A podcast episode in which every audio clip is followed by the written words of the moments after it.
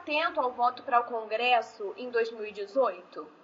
Olha, eu acho que a situação política brasileira faz com que o Congresso seja visto de uma maneira mais atenta por parte do eleitorado. Tanto a Câmara quanto o Senado passam a ser vistos de uma maneira mais crítica, principalmente do ponto de vista ético-moral.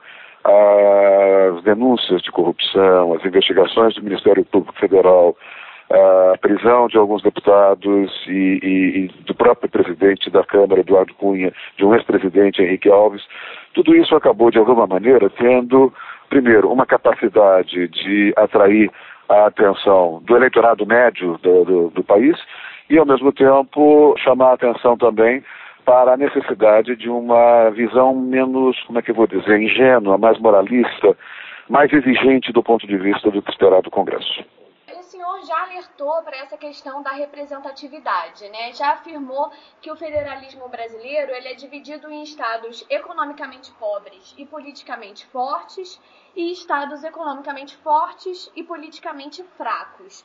É, o senhor pode explicar para que o ouvinte entenda essa questão? Olha, isso vem do começo da República. Isso, de alguma maneira, já estava previsto na Constituição de 1891. A Constituição de 1891 copia a Constituição americana. E a Constituição americana trabalha com uma perspectiva eh, bicameral. A Câmara dos Deputados representando a sociedade e o Senado representando os Estados. Nos Estados Unidos, a Câmara representa a, a sociedade e o princípio é cada cidadão um voto. Se você tem estados muito desenvolvidos e com uma forte concentração populacional, como é o caso do estado de Nova York, do estado do Texas, do estado da Califórnia, as bancadas desses três estados são mais fortes do que as bancadas dos estados menores nos Estados Unidos. Para compensar essa desigualdade é que você tem o Senado, e o Senado funciona como uma espécie de casa revisora, independentemente do tamanho do eleitorado de cada estado e da economia de cada estado, cada estado tem direito a três senadores.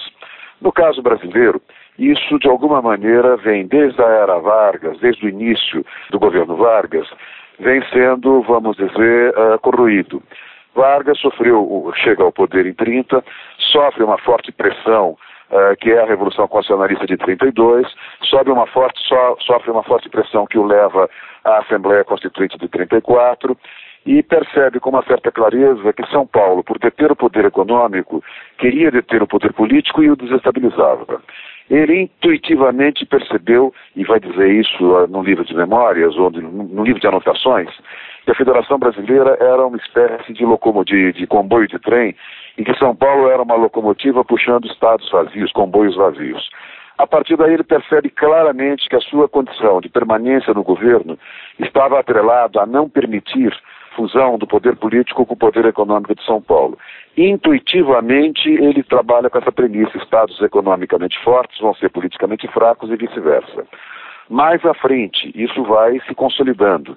Isso vai se consolidar, por exemplo, com a criação do estado de Rondônia, isso vai ser consolidado com a fusão dos estados da Guanabara do Senado. Isso vai ser, de alguma maneira, aprofundado com a divisão de Mato Grosso, Mato Grosso do Sul.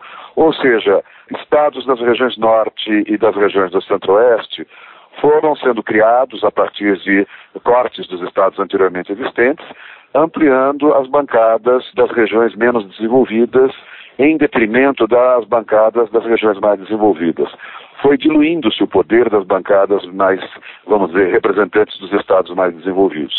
E a Constituição de 88 vai engessar de vez essa situação quando cria para a Câmara um mínimo de oito deputados por estado e fixa um teto, independentemente do tamanho da população dos estados mais desenvolvidos, de 70 deputados. E como o número é fechado, são 513 deputados, isso significa que São Paulo, com, essa, com esse engessamento, São Paulo, que deveria ter 114 deputados, ficou com 70. São Paulo ficou subrepresentado. Estados novos, como Amapá, como uh, Roraima, acabaram ficando com bancada de oito deputados, ou seja, você tem uma subrepresentação dos estados do Sul e Sudeste e uma hiperrepresentação dos estados do Norte, Nordeste e Centro-Oeste.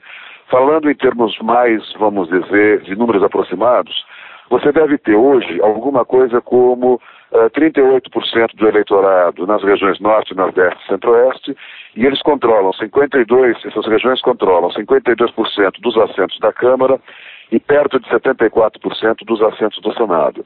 E as regiões onde você tem a 68% do eleitorado ficam com 48% dos assentos na Câmara e com 21% ou 24%, tem que fazer a conta agora, no Senado.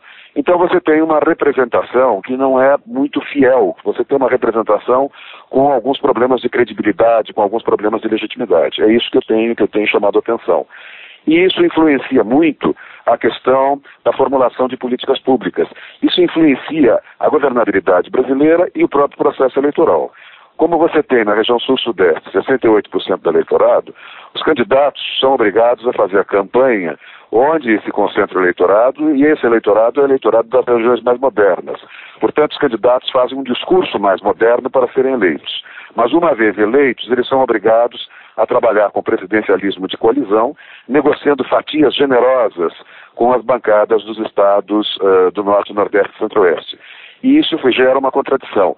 Os ministros muitas vezes representam práticas políticas oligárquicas, representam uh, gerações políticas que não têm um projeto de poder para o país, enquanto os políticos do Sul e Sudeste são políticos que trabalham já dentro de uma outra linha. Alguns têm projetos de poder para o país e alguns vivem em centros urbanos e se destacam pelo populismo.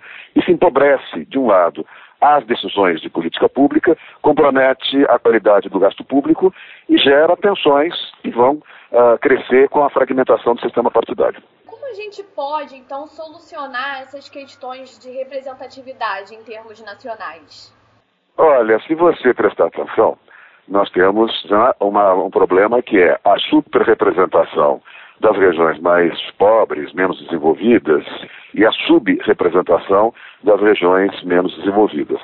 É evidente que as regiões que estão favorecidas politicamente com mais bancadas de deputados e senadores não vão querer promover reforma alguma. Essa reforma tem de ser uma reforma lenta, essa reforma tem de partir de projetos de correção das desigualdades regionais, projetos de, vamos dizer, educação do eleitorado, para que perceba isso. Esse é um processo muito lento, dentro da democracia, do regime democrático, esse é um processo muito lento a partir de erros e experimentação. Já faz algum tempo que a questão do federalismo vem sendo discutida com competência, com seriedade, com, eh, com responsabilidade, mas sempre dentro de uma perspectiva democrática, sempre dentro de uma perspectiva de Estado de Direito. Não é um problema que se resolve com o curto prazo, é um problema que vai se resolver a médio e longo prazo. Hoje, é o que o eleitor ele deve ter em mente na hora de escolher seus parlamentares? Olha, varia muito. Dizer, ele tem, uh, muitas vezes, uma forte tendência de escolher uh, o nome por fatores de natureza pontual.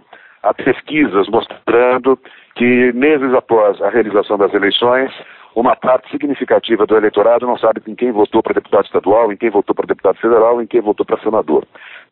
Eu diria que isso vai depender de uma série de fatores.